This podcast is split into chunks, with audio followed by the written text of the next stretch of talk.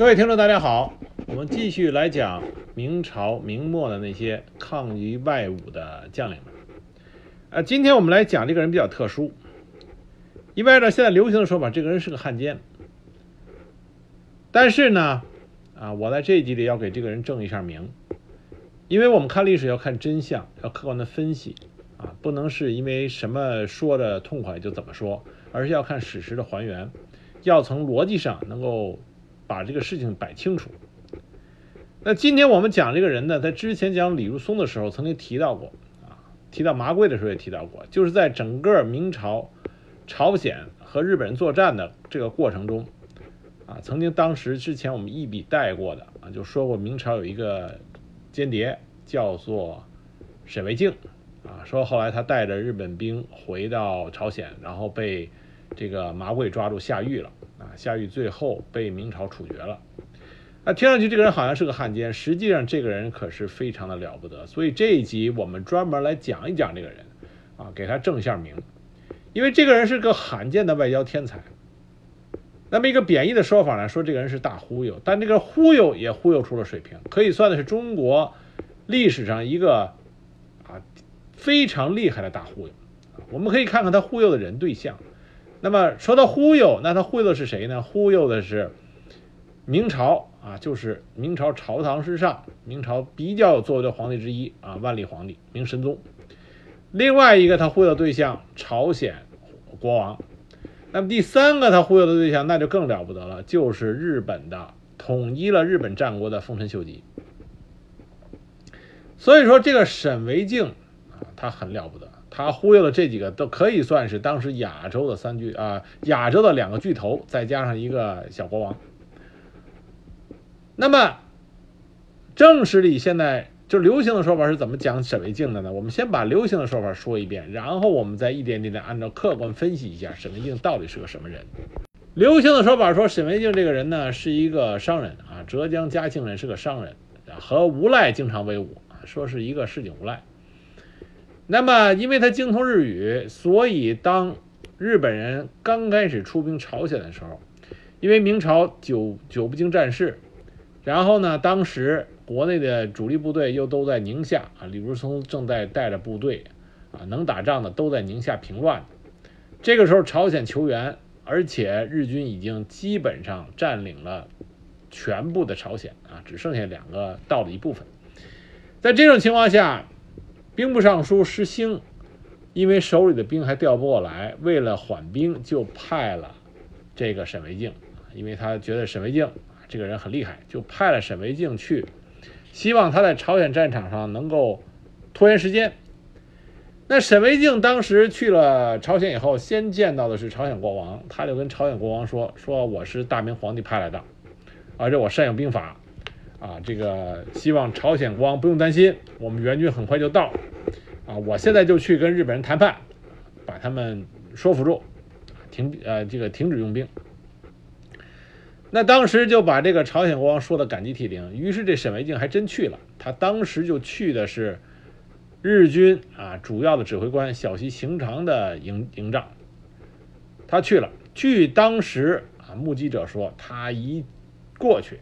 那就日本兵日寇当时就把他给团团围住，可是他镇定自若啊，就直接进了小西行长的营帐。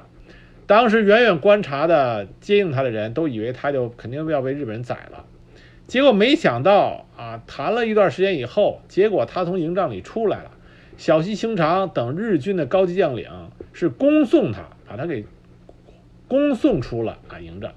当时让所有接应他、远远看着接应他的人都，就当时都是大跌眼镜，啊，没想到他怎么说的。那么他当时沈维敬就从日军那儿带回了五十天停战的这么一个结果。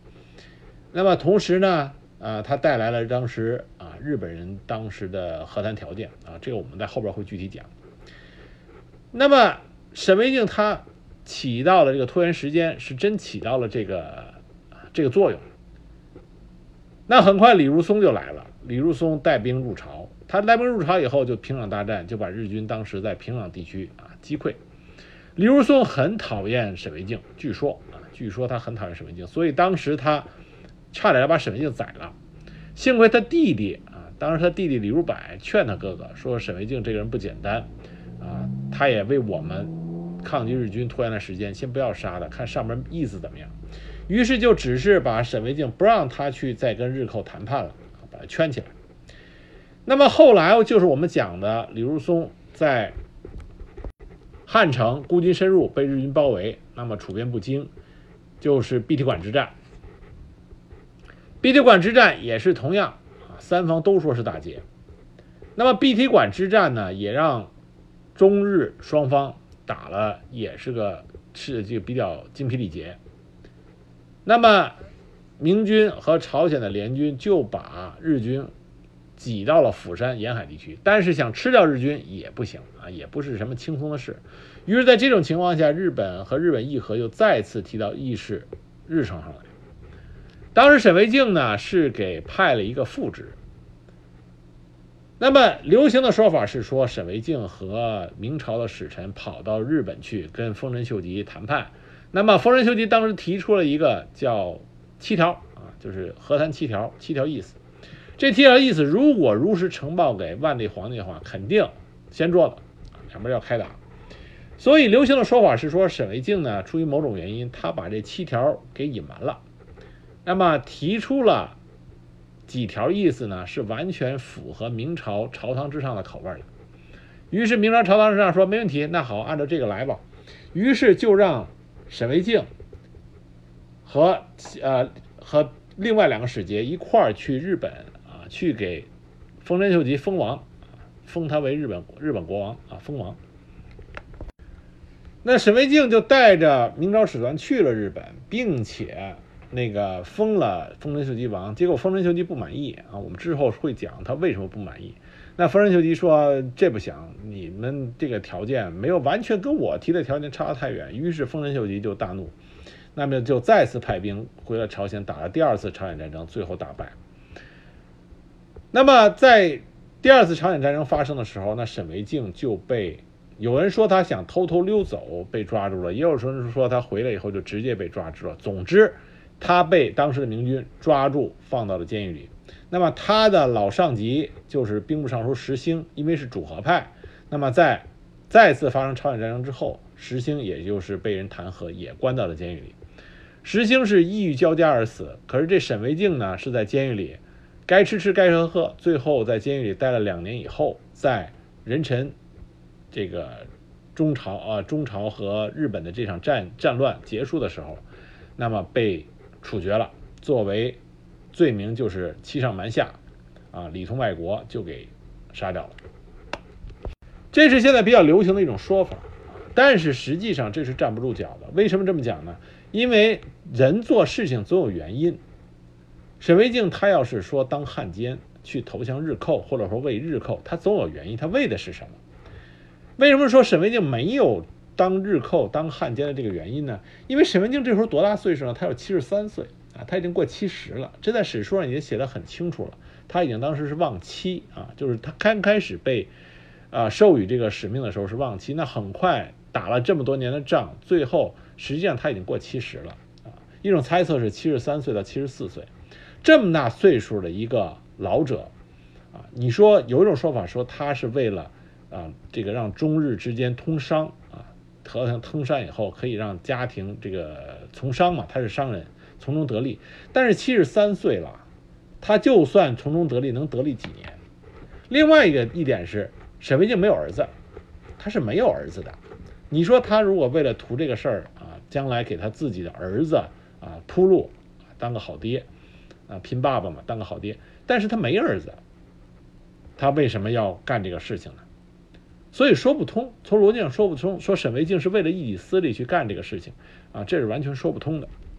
那么我们首先来讲讲真实的沈维敬到底是个什么人。沈维敬有人说，因为明史贬低他，说他是好无赖，跟无赖啊这个呃一块晃荡。那么实际上沈维敬呢，他少年曾经从军，他并不是一个单纯的商人，啊，他曾经这个学呃当过读书人，也练过武。那么说他喜欢炼丹啊，就修仙，这是他后来他进了京师以后的事情。那人老了，都到六七十了，那个时候六七十，别说六七十，四五十修仙和这个游方道士鬼混的人那也多的是，更何况他已经到了六七十，这个时候很多人都是求长生嘛。那么沈维敬有两点很厉害，一个他这个人很能说啊，而且说很知道应该说什么话；第二个，这个人长得外形很好。就明朝的史料记载是这么写的，说他当时年已望七啊，就说他岁数很大，七十了。说长髯伟岸，顾盼华然啊，就这个人很有威势，看着很有外形。这个沈维敬呢，长了一副好皮囊，有一长了一张好嘴，而且啊还胆识过人。我不知道别人怎么想，但是我觉得这个人肯定是胆识过人的。开玩笑，见的可是日本当时战国的这批啊名将，小西行长、加藤清正，甚至最后见丰臣秀吉，他都能谈笑自若，连日本人都很佩服他，以猛将称他。为什么呢？因为日本人说过，没有见过一个人能够面临着日本的这些武士，拿着刀闭着脖子，然后还从从容容的进入到大帐里跟他谈判。日本那些经历过战国战争的这些武将们也没见过。日本人有个特点，就是很崇拜这种勇武之人、胆识过人的人，他们很崇拜。所以当时日本人给沈维敬的评价是很高的。所以沈维敬胆识过人，又有外形啊，又能说，有自己肚里有货。所以他的妻子，他的妻子当时是年轻的时候是名妓，叫做陈淡如啊，当年就嫁给他了。那么到他死的时候，到沈维敬死的时候，这么大岁数的妻子，最后还沦为了老了老了，最后受他牵连啊，沦为了奴婢。这沈维敬呢，他年少的时候啊，他们的家乡是被闹那个倭寇，都知道明朝中叶的时候闹倭寇，所以沈维敬年轻的时候，他们家乡是闹倭寇的。当时他在这个浙直总督胡宗宪的这个率领下。啊，曾经，这个抗击倭寇，屡出奇谋，这是为什么石兴啊，兵部尚书石兴重用他，他必定是有他之前的事迹，否则的话，石兴做能做到兵部尚书，他不会说光凭人一张嘴说就用这个人，他肯定是这个人有过人之处才会用他。那么，据天启七年的平湖县志啊，这就是沈维敬他老家的县志。一般县志里讲的很多东西是比较客观的。那么在平湖县志里曾经谈到过沈维敬和他父亲，说他父亲沈坤啊，沈坤家里边比较有钱，那么学过文，救过武。当家里边当时家乡闹饥荒的时候，他直接拿出家中的钱粮来救济灾民。后来跟官府闹意见，被关在了监狱中。但是因为他名气很大，所以当倭寇。来犯的时候，胡宗宪总督胡宗宪招募勇敢之士，就听说有这么个沈坤，就把他从监狱里保了出来，让他去跟自己杀倭寇。而这个沈坤呢，属于啊，这个也属于游侠仗义之人。当时他要抗击日寇的决心和胡宗宪非常的合拍，所以很受胡宗宪的重用。据说有一次，倭寇来犯。胡宗宪当时啊率领的部队失利，胡宗宪被围。那么沈坤和他的儿子就是沈维敬，沈维敬那时候刚刚弱冠，就刚刚成年。说脸说这个沈维敬当时是单骑突围中峡湖而出啊，这是原文，单骑突围中峡湖而出，就说明当时沈维敬多猛，单骑杀过去，然后把胡宗宪救出来。所以胡宗宪当时很重用沈家父子。就任命沈坤为千总，步兵三千。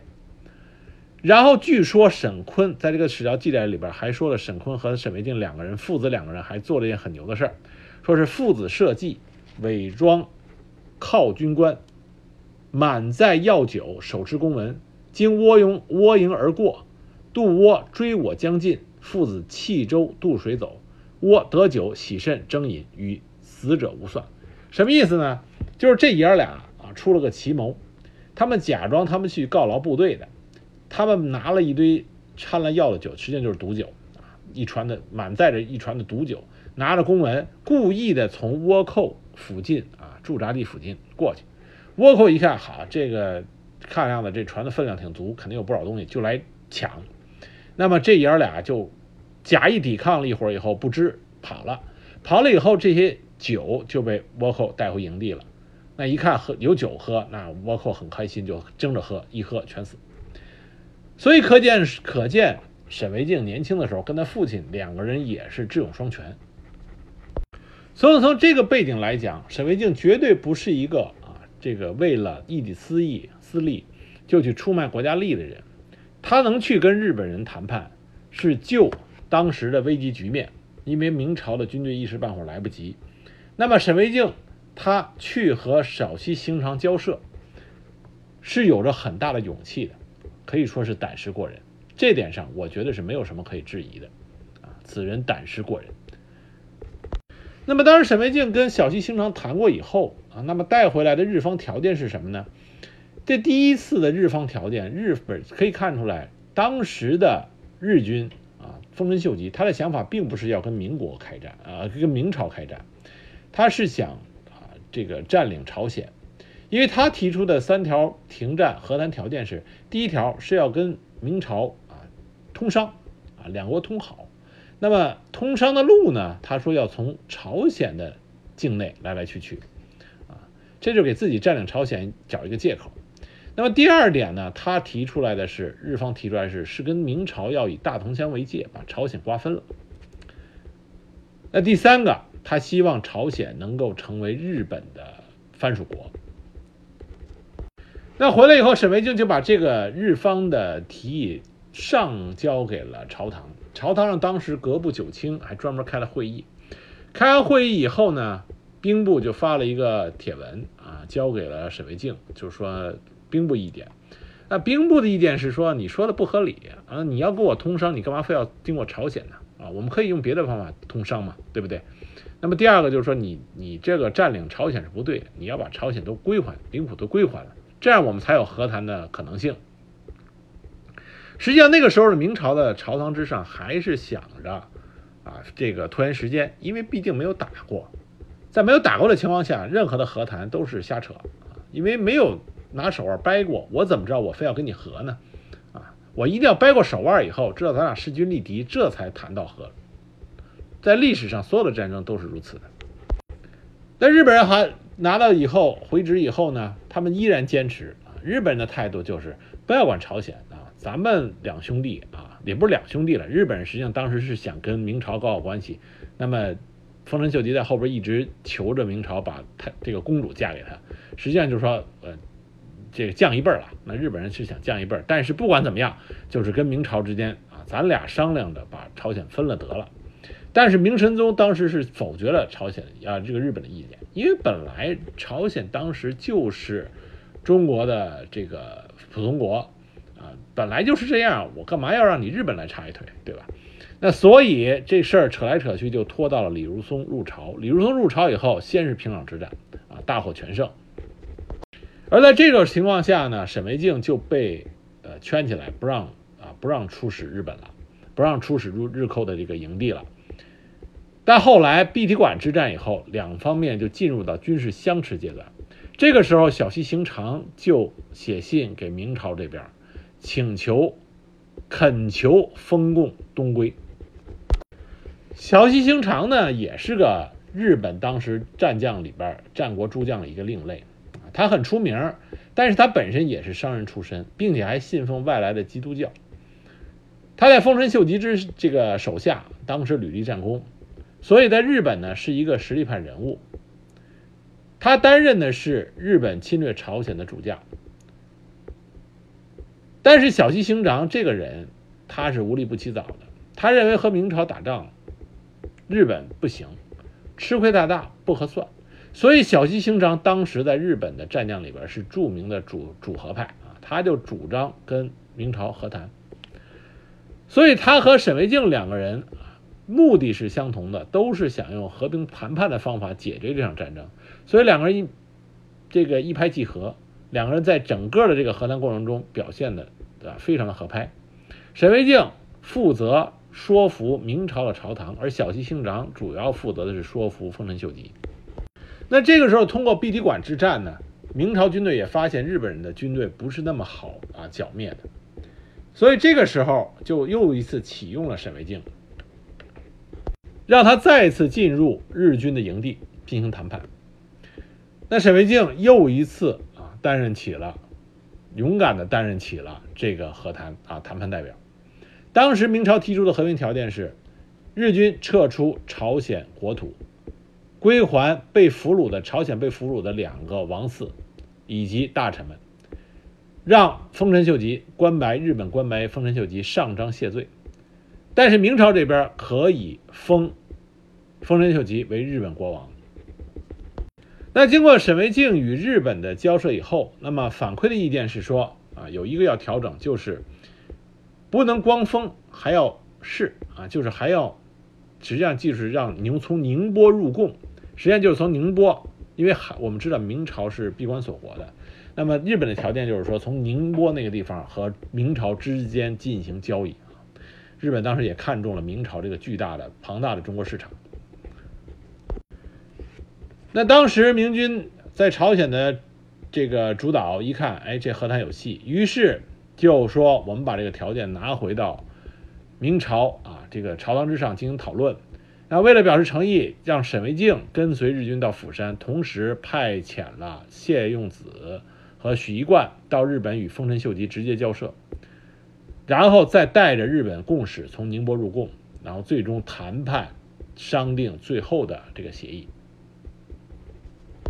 所以这里要指出第一个要纠偏的地方，就是在流行的说法里说的是沈维敬和谢用子和有徐一贯去了日本见丰臣秀吉，实际上不是这样的。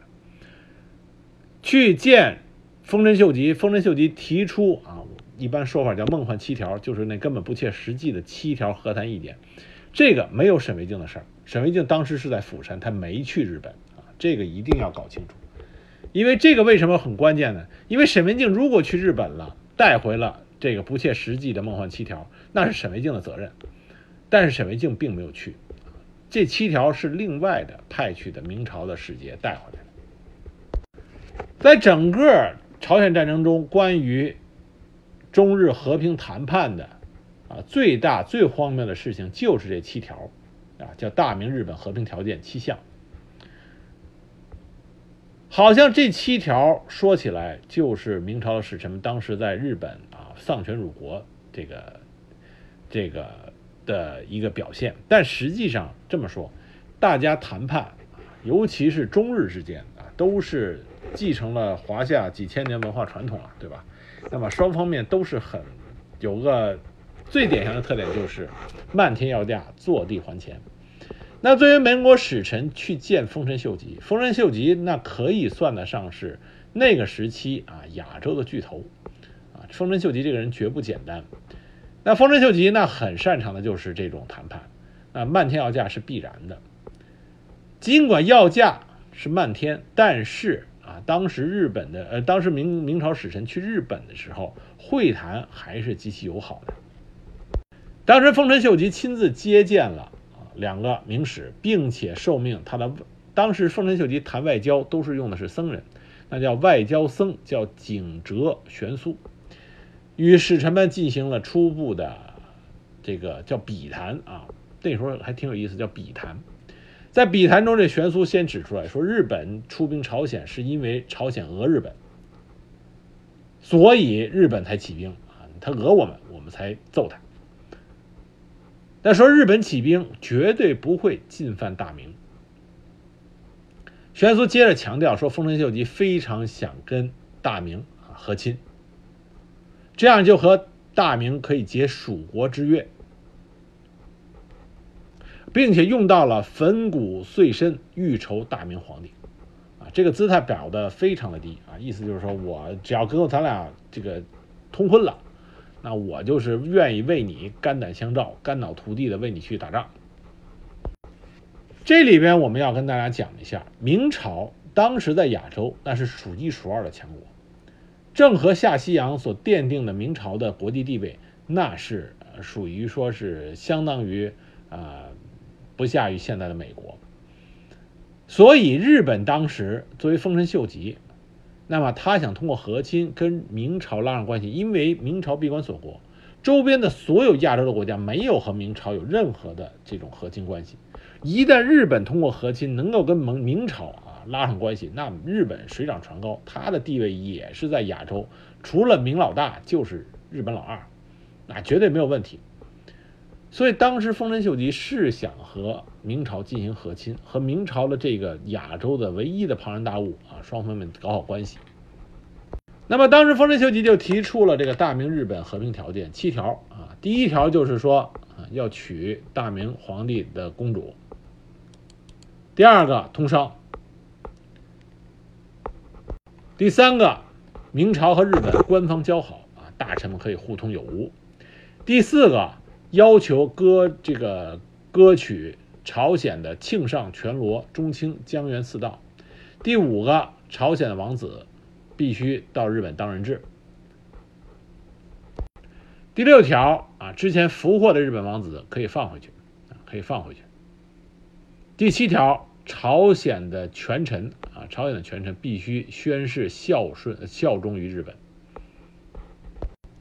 那么，如果看这七条的话，说是梦幻七条，实际上日本人他的漫天要价，并不是说完全超出了啊，说根本就没法谈。实际上这里边啊，第一条他想娶大明公主，那从日本人角度来说，他觉得这个是可行的。那么咱俩拉近关系，那么我娶你的公主，这没有什么过分的啊。他觉得，因为日本人他也没有看低自己，他觉得自己有，尤其丰臣秀吉，他觉得自己还是有能量的啊，也是很厉害的。通商这个没有什么说的，那么大臣交好这也可以，啊，下面就说到日本要从朝鲜划四个道，但实际上他刚开始提出来的是和大明瓜分，大明是分八个道，而日本拿四个道，后来是因为明史说我们不要朝鲜，这朝鲜本来就是我们我们的从属国，为什么我们还要他的八个道？那么就因为明朝不要，那么日本当时只说他要四个道，但这是可以商榷的。那么，朝鲜王子作为人质，这个是丰臣秀吉要的，这样表示说，朝鲜要不能说反对日本。那至于说朝鲜向日本藩属国，这个实际上在丰臣秀吉的条款里边，这个放在第七个，他是为啊前边的，就实际上就为了用来讨价还价的。真正这七条条款里。对于日本来说，最大意义的事情是什么？就是通商。当时的日本谈判代表在史史料里这么写的：当时的日本谈判代表三次啊，说什么？说乃知天朝不弃之情，感激无他，扶起准照旧例，通朝贡商船。三次，而且是用的这个话，这个态度之低，我们可以看到，乃知天朝不弃之情，感激无他。实际上就是通商。日本当时虽然到了战国时期，但是跟明朝比起来，那国力还是差很多的。那么日本人觉得，我要跟你这个大国通商，才能带动我的发展。所以通商实际上在这七条里边是很至关重要的一条。但是当时明史啊，明朝的使节一说，这个这不行，这个太多说不通，要削减数件，尤其是和亲。所以说出发点不同，双方面看法不同。日本人觉得和亲放在第一条，觉得这亲近关系有什么不好？明朝的使节说这绝对不行啊！这一上奏，这个朝廷必然大怒，大事坏矣。为什么？在中国华夏民族里边，和亲这个事情啊，和亲这个事情一定是在打不过别人的时候才会做的。所以一说和亲，这个是非常让皇帝恶心的。尤其是咱们汉族啊，华夏民族的皇帝，因为从汉朝那时候开始，打不过人家才和亲，啊，打得过了绝对不跟你和亲啊！你一个蛮夷小邦还敢跟我和亲，你算老几啊？都是这个态度。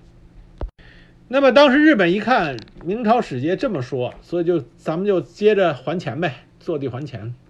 所以日本就提出来说，行，那个割地我们不要，但是只要和亲，我们就不要朝鲜地方。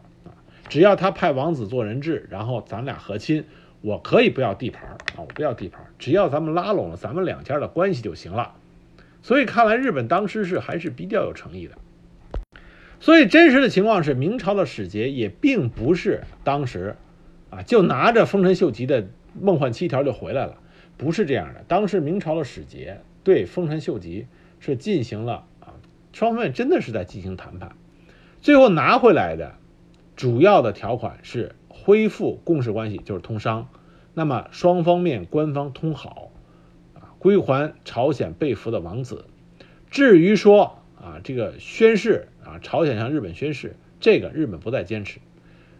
但朝鲜王子要到日本做人质，啊，另外一个和亲，这个明朝使节并没有同意，但是可以转奏可以转奏朝堂，看上边同不同意。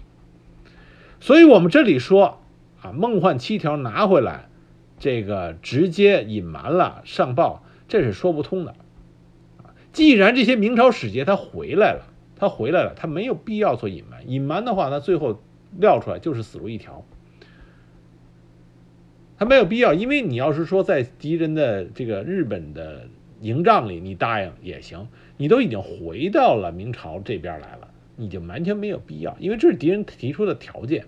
既然提出条件，你就往上转就行了。你又没同意。最后同意要朝堂批准才行，所以从道理上和逻辑上来说，这些使节包括在釜山等待的沈维敬，能够说把这些隐瞒了往上说。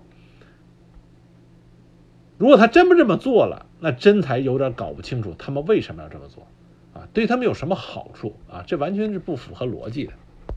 那么明朝使节回到釜山，见到了沈维敬。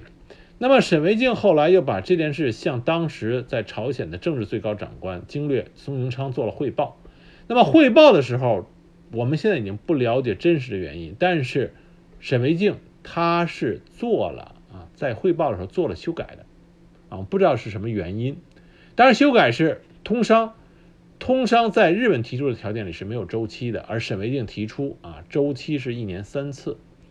再一个是割地范围，日本坚持的是割让四道啊，朝鲜的四道，但沈维敬汇报的汇报就变成了一道，只有全罗一道。可能沈维敬他认为经过谈判可以把这个四道缩减成一道，他不想让朝堂之上过于的刺激受刺激，然后就彻底断绝了和谈之路，这也可能是他的想法。而在日本最关心的和亲这一项上，沈维敬实际上这个人真的在外交手腕上很厉害。他知道这一项啊，并没有实质性的问题，但是双方面啊，无论是明朝还是日本，在这方面因为观点的不同，双方面在这上的争执是最大的。而沈维敬用他独有的方法，把这一点上给平息下去了。在后来他出使日本的时候，那么就说起核心这一项，在朝鲜的宣祖昭敬大王实录里边，他提到这个只是在这个书里提到，是不是真实的已经无从可考。据说啊，据说当时沈维敬啊，直接就跟日本人说，本来我们大明公主已经送来了，可是中途死掉了，而且他跟日本人说啊，那我们为了表示补偿，送给你们三百匹名马，大明的战马。那当时日本人是很缺战马的，如果有兴趣看日本战国史的时候，就知道日本人他们对马的这种渴望度是很高的啊，毕竟当时战国时期。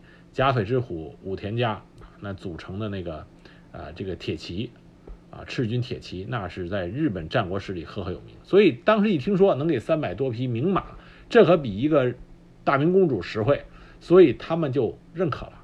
所以沈维敬的外交手腕手段还是很杰出的。那么之后，沈维敬和其他的明朝使节啊，在朝鲜和加藤清正、小兴长他们又进行了一系列的交涉，最终在万历二十三年（一五九五年），明朝最终确定了册封这个事情啊，打算同意《丰臣秀吉》册封。万历二十一年，沈维敬从釜山带着日本使节内藤如安到了明朝啊，明朝的首府啊，首都。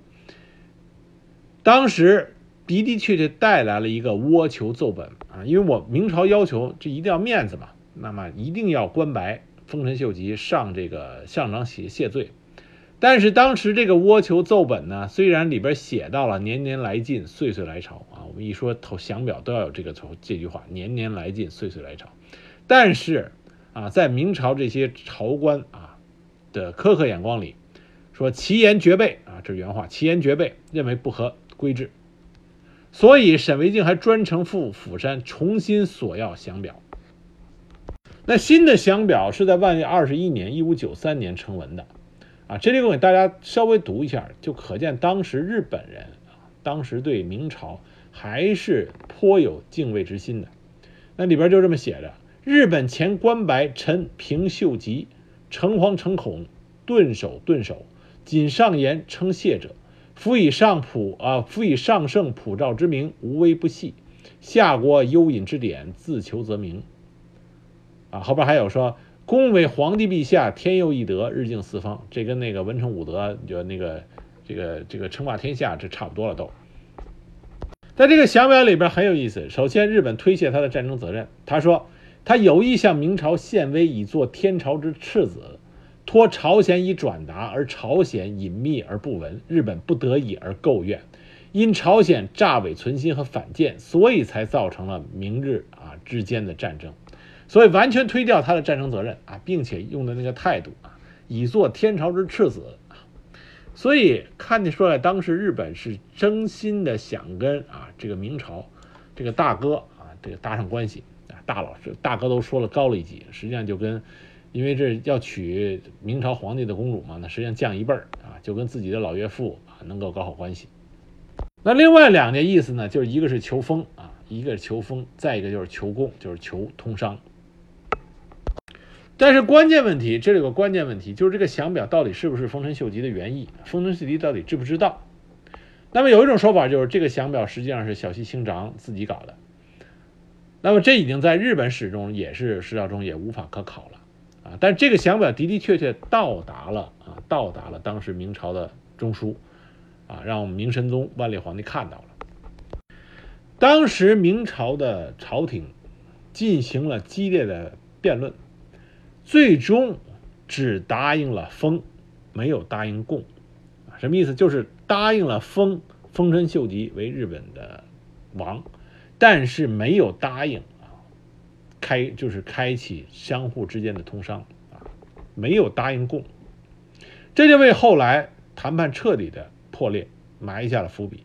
因为实际上对日本来说，真正实惠的事情就是供，你封不封丰臣秀吉为国王也没意义了。丰臣秀吉他本身就已经是日本的最高啊领导人啊，你封他也好，不封他也好，他根本就不在意。这是为什么后来丰臣秀吉发火的时候，他就直接说：“吾欲王则王就我当王，还用你们来封吗？”啊，实际上日本最想做的是共啊，就是通商，但是这个条件没有达到。那么明朝万历皇帝答应了册封丰臣秀吉，那明朝使节就要去。我们这里再说一下，沈惟敬当时这一次是亲自去了日本，觐见了丰臣秀吉，并且完成了对丰臣秀吉的册封。沈惟敬从他最刚开始和小西行长在平壤外边平壤城谈判到现在，他应该完全知道日本想要的是什么，那么明朝的朝廷又想要的是什么。他应该清楚，日本想要的并没有得到。在这种情况下，沈惟敬他完全可以不去，找个理由辞掉。毕竟他是七十多岁的老人了，但是他依然会去，而且他知道丰臣秀吉并没有得到他想得到的东西。那么他仍然代表明朝去册封丰臣秀吉，可以说沈惟敬再一次显示出他的胆量啊，的确是很大。那么当时沈惟敬去了日本，并且册封了丰臣秀吉，这个在很多史料里都谈到了。比如说，葡萄牙当时在日本的葡萄牙教士刘易斯·弗洛伊斯，在他日本报告书中啊就写到过，他亲眼见到了沈惟敬。当时他对这个册封副使沈惟敬的印象非常好。他说：“啊，原文就这么写，说是相貌堂堂、极有才学的七十岁老者，啊，评价很好。当时丰臣秀吉对册封他，啊，明朝给了他册封是很开心的。比如说，当时被册封为日本本光禅师的玄俗景哲，就当时在他的笔记里记录下，说大阁喜气溢美，领金翼，着衣冠。”贺万岁者三次，所以丰臣秀吉很开心，被明朝他认为的上邦大国册封为日本国王啊，他是很开心的，唱万岁者三次。而那个葡萄牙修士啊教士传教士，在他的日本报告书里也写到过，说册封过程中，泰阁与正史席位对等，出席者为德川家康等日本最高级别的大大名。说大泰阁接受了册书和金印，将之举到头上，并接受了大明皇帝赐予他的日本国王的冠冕。由此可见，丰臣秀吉接受册封，这是当时啊发生的确发生的事情，并且丰臣秀吉本人也是乐于接受这件事情。那么，另外在这个葡萄牙人的日本报告书里啊，又一次点出沈惟敬他的杰出的外交才能。当时明朝的使节利用和泰阁一起跟丰臣秀吉一起出去啊这个游玩的机会，就想劝说丰臣秀吉允许朝鲜人觐见，宽恕朝鲜人的过错，意思就是你大明说和你和朝鲜人之间的矛盾。但是丰臣秀吉当时就辩说啊辩解说朝鲜对我非常无礼，我对朝鲜怨恨甚深。我不想再对此再多做解释。这个时候，沈惟敬，所以那个葡萄牙人是非常赏识沈惟敬的，他就说沈惟敬非常睿智。当时他就怎么说的呢？他说：“殿下所指的诸种理由都很恰当。为什么这样说呢？因为朝鲜人不但对殿下您，而且对我们大明皇帝也多有冒犯，故而即使吞灭其全国也没有什么不可以。”但是将这个国家灭亡了，又能得到什么利益呢？所以大明皇帝以单纯的怜悯之心宽恕了他，希望你也像大明皇帝一样宽恕朝鲜的过错。这话说的是相当有水平。当时丰臣秀吉这么厉害的人啊，这么聪明的人，也不知道怎么回答，只能是啊，当时哈哈一笑。但是后来为什么直转直下？啊，和谈破裂，并且日本再次出兵朝鲜，这还是我们之前提到的啊几条原因。第一个，当时明朝只封不供，就是没有跟没有和日本达成通商的这个协定，日本人没有捞到实惠。那么第二条就是啊，朝鲜本来因日本是希望朝鲜派王子做人质，那么朝鲜没有派王子去人质，那明朝也不愿意。啊，那如果朝鲜派人质给日本，那就完全变成了藩属国，那这明朝肯定不愿意，不绝对不允许这种事情发生。那第三件事情就是，当时沈惟敬和明朝的这使节，秉承明朝当时中枢的意思，就想让日本和朝鲜人达成啊这个和平协议啊，不仅仅是明朝和日本达成协议，还有朝鲜人和日本人达成协议。丰臣秀吉非常不爽这件事情。因为如果日本和朝鲜互相之间达成协议，就又把日本放到了和朝鲜并这个相同的相等的位置上，这是丰臣秀吉不愿意看到的。再加上加藤清正啊，另外一个日本当时丰臣秀吉的得力手下加藤清正，加藤清正是主战派，当时就是一味的想这个打朝鲜和明军打，他不觉得明军有那么厉害，那么。综合这各方面的因素结合在一起，最终丰臣秀吉决定跟明朝撕破脸，接着开战，啊，这是后来和谈失败的主要原因。那失败之后，就又回到我们都知道的啊后果，就是沈惟敬回来以后被抓住下狱，最终在朝鲜战争结束以后被这个押赴刑场砍了头，啊，一代颇有外交手腕的这个啊贬义就叫大忽悠啊。高义就是杰出的外交家啊，沈维敬最终就被砍了头。那么我们之前是通过正正规的史料来仔细的分析的，客观的分析一下沈维敬他的整个过程啊，结论就是沈维敬是一个杰出的外交家。他很可惜啊，这个和谈的最终的结果不是由他所能控制的啊，双方面的朝堂之上的分歧比较大，最终和谈失败而。沈惟敬成为了和谈失败的真正的替罪羊啊，被杀了。那么下面我们再说说野史啊，关于沈惟敬野史有一个很有趣的说法，就是沈惟敬毒杀丰臣秀吉这是一个很有趣的野史。因为沈惟敬我们之前讲过，他年轻的时候跟他父亲两个人就使用过啊毒计啊施毒的这个计策啊，当时毒杀倭寇。那么他毒杀丰臣秀吉这件事的来源是来自于啊，十七世纪朝鲜学者任相元啊，田宣吉卷三十《东来梁复合传》。这梁复合呢，生于万历一五八一年，十二岁的时候被日本的朝鲜侵略军劫至啊日本。那么因为形象姣好，并且能够迅速的掌握日语，就成了丰臣秀吉的近侍，深得其恩宠。丰臣秀吉死以后，这梁复合又寄身于毛利辉元幕下二十余年，到一六一九年，就他三十九岁的时候才回到朝鲜。一六七五年，九十五岁高龄的梁复合邂逅了任相元，就向他讲述了当时沈惟敬赠药给丰臣秀吉的情形。据这个梁复合说呀，当时丰臣秀吉因为年岁大了，所以气虚，那多次接见了沈惟敬。这个有经历，有人说沈惟敬只见过丰臣秀吉一次，他没有办法给丰臣秀吉献药。但实际上，按照日本史料记载，沈惟敬当时是多次见到了丰臣秀吉。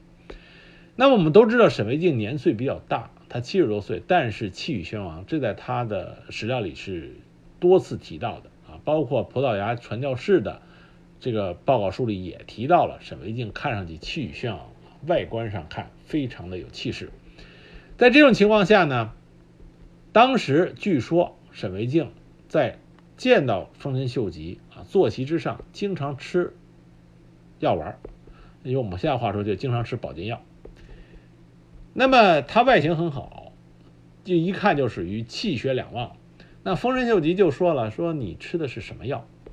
那沈惟敬就回答说：“说是涉海万里，伤湿忧病，常进此药，气勇身轻。”啊，用现代话说就是一个极好的推销员。说我吃这保健药好好使。那么丰臣秀吉就问说能不能让我看看？那沈惟敬就从随身拿出了药丸，通过丰臣秀吉的近侍梁复合转呈给了秀吉。丰臣秀吉取药以后也没有贸然的试用，就一剖两半，与沈惟敬一人一半分服。那么第二天又用同样的方式分服了一丸，结果沈惟敬没事儿，丰臣秀吉后来。吃这个药吃一段时间以后就死了，啊，说是肢体不泽，米酒请哭，求医无厌，针之又不血，就是，啊，就是就是死掉了，说是气血两亏死了。所以这个梁复合认为沈惟敬的丸药其药大毒，是慢性毒药啊，吃久了以后就会就会让人死，并且他推测沈惟敬回到驿馆之后必饮他要。下治再服之下治，就是回到驿馆以后马上吃解毒药。那这种传闻呢，在朝鲜一直传的比较神乎，就是沈维敬下毒啊，慢慢毒杀丰臣秀吉这件事情。那么在日本的史料里，野史野史的书籍里也提到过这事儿。这个在他们日本所编的叫《阴德广太平记》里边也有记载，来源是丰臣秀吉的妾的侍女。说当时他这个妾的侍女从内部托人啊，带给这个香山正具的祖父啊香山春季，这香山正具就是写这个《阴德太平记》的人。那么这个书里就说沈惟敬所献药是返老还童之良药，丰臣秀吉当时还赐给了谁呢？都是战国中赫赫有名的人啊，就是毛利辉元、前田利家。那么说毛利辉元跟前田利家呢，假装服药，实际上没吃。那么另外一个大佬被赐药呢，叫单成坊，单成坊就吃了，结果单成坊和丰臣秀吉同年去世，所以这个里边也下了结论，就说这个沈惟敬借着返老还童长生药，实际上是以毒药来慢慢的毒杀了丰臣秀吉，但是这个是个野史，没有办法得到史料的验证了。所以我跟你说，就是说，在日本的史料里边，对沈惟敬还是给予很高的评价的，认为这个人是猛将，啊，胆识过人。可惜在我们中国人自己的史料里边，对沈惟敬有太多的啊这个贬低，啊误传，啊把这样一位胆气过人的啊明朝的一个普普通通的商人，商人出身，但是他的胆气可以算得上是啊。无人很少有人能比得上，啊！面对当时这个亚洲两巨头啊，万历皇帝和丰臣秀吉，仍然敢去斡旋啊亚洲两个军事强国之间的这个和谈，啊，这没点勇气是做不来的，啊，所以我们这集是给沈维敬证明啊，让大家知道，在明朝，你说的是大忽悠也好，你说的是胆识过人、杰出外交家也好，不管怎么样，这个人异于常人，啊，值得我们啊知道，在和日本的交战过程中有这么一个谈判的高手。